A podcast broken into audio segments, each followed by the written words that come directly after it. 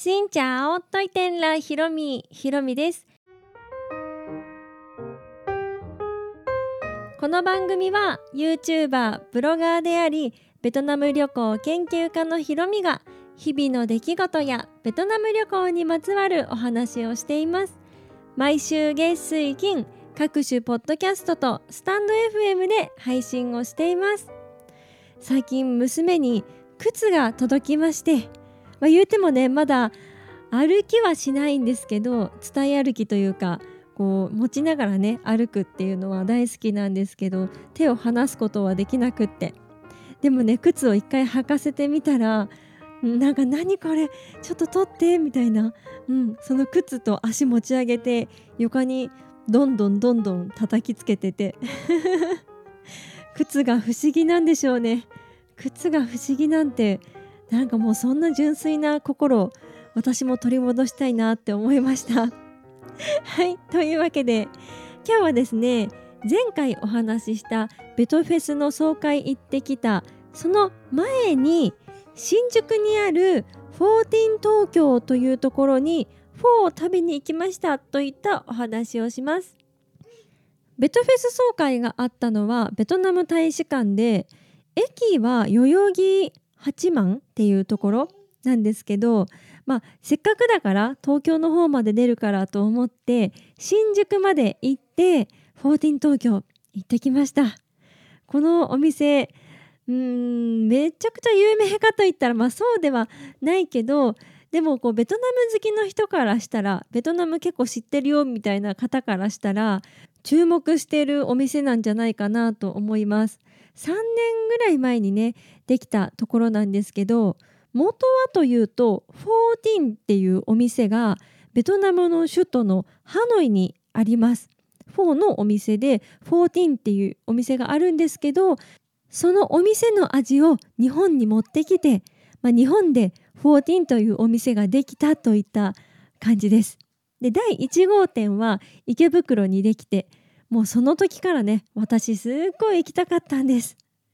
もう昔は池袋は自分の庭かっていうそれぐらいめちゃくちゃ通ってて毎日毎日池袋行ってたぐらいだったので池袋に14できたから行きたいってずっと思っていたんですけどなかなか行けずそこから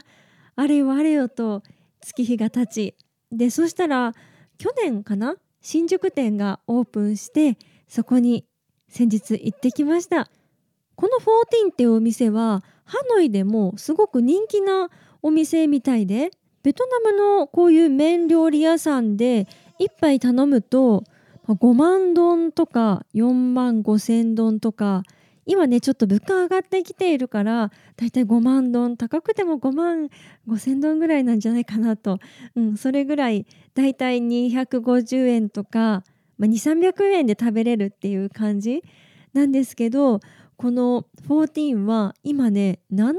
5,000ドンだったかな？それぐらいまで上がってきているみたいで、まあ、350円とか、うんまあ、日本人からしたらねそれでも安いがっていう感じなんですけど、まあ、ベトナムのその麺料理屋さんの相場みたいなところから言うと、まあ、ちょっとまあ高すぎくはないけど安くはないよねって言ったお値段だと思います。そのお店が日本に来るということでねもうその味がねそのまま楽しめるもうその味をそのまま持ってきたという噂だったのでもう行きたくて行きたくてたまらなかったんですけどこの間新宿に行きました。お店自体はあのベトナム料理屋さんってねめちゃくちゃベトナムベトナムしてるところ多いじゃないですか。うん。天井にはランタンが吊るしてあってで壁はベトナムっぽい黄色色に塗っていてとか絵画もめっちゃベトナムっぽい感じでってもうそういうベトナムっていう感じのカフェとかベトナム料理屋さん、ね、日本でも多いと思うんですけどどちらかといったら、まあ、日本のテイストの方が大きいかなっていったところなので本当にベトナム知らない方でも敷居が高くないうん、ちょっと入ろうかなぐらいのレベルで入れるようなところでしたね。うんまあ、フォー屋さんだからめちゃくちゃ長居する場所じゃないしでもこうシンプルな感じのお店だから私平日のお昼間に行ったんですけど会社員の方とかもね普通にお昼休憩か何かで食べに来られるようなところでおそらくそこは居抜きでこう借りてるのかなみたいな感じで前のお店もこんな感じでちょっと14らしさを加えたこう塗装とかしてやるのかなといった感じなので本当に日本人でも利用しやすいなと思いました。でこの驚くところがねこの14メニューが、まあ、大体普通はねフォーガーフォーボーとかいろいろ種類があるじゃないですか。なんですけどここはフォーボー牛肉のフォーしかありません。フォーボー一択。もうフォーボーしか食べれない。でもフォーボーを押して めっちゃ言ってますがもうとにかくフォーボーしか置いていなくってもうこれがね売りなんでしょうね。まあ、確かに、まあ、経営の方から考えてもね1個でやってそれで回していけたらっていうのも、まあ、あると思いますしなんかそういうことを考えちゃうんですけど最近。でもそれぐらいフォーボーだけで人気になっていってるってすごくないですか？うん。もう選ぶ余地なしフォーボーでパクチーもねありなしも選べるしで追加のネギとかなんかちょっとしたトッピングもあるし。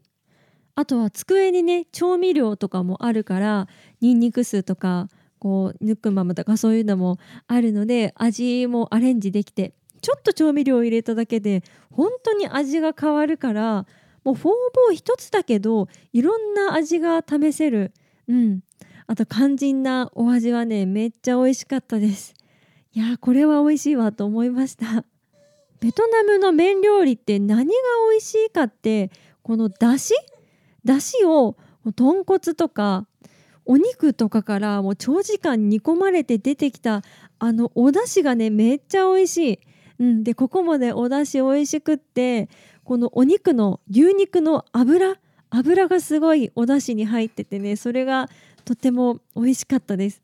それにトッピングに入っていたシャキシャキのネギがすごくあって麺もねすごい美味しくって人気の理由が分かりますね。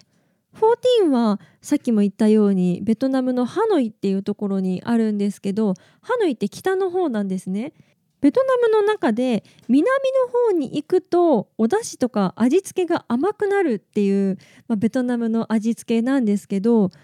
も14北にあるのにお出汁がね甘めな感じがしました。私甘めの方が好きなのでなんかすごい自分にも合ってうんとっても美味しかったので皆さんにおすすめしたいところです。そしてベトナムに行ったらね本場の14もぜひ行きたいなと思っています。この本場のハノイの14なんですけどなんかね14って2つあるみたいでなんかどっちもなんか14 でどっちかがこの元祖14歴史がある方の14でもう一つが有名な方の14って誰かがねツイッターで書いてるの見たことあって14どっちがどっちなんかどっちがこの日本に来た14の元祖なんかがまだ私よく分かってないんですけど でもね本場のね14もいつか行きたいなと思いますこうやってベトナムの味がねそのまま日本に来るといったものがまたどんどん増えてくると日本でベトナムの味を楽しめる人も増えるしいいなと思いますね。お客さんもねベトナム人の方たくさんいらっしゃってたので故郷の味って思いながら食べていたのかなと思うとねそれだけでも嬉しいですよね。というわけで今日は14というお店にフォーを食べに行きましたといったお話でございました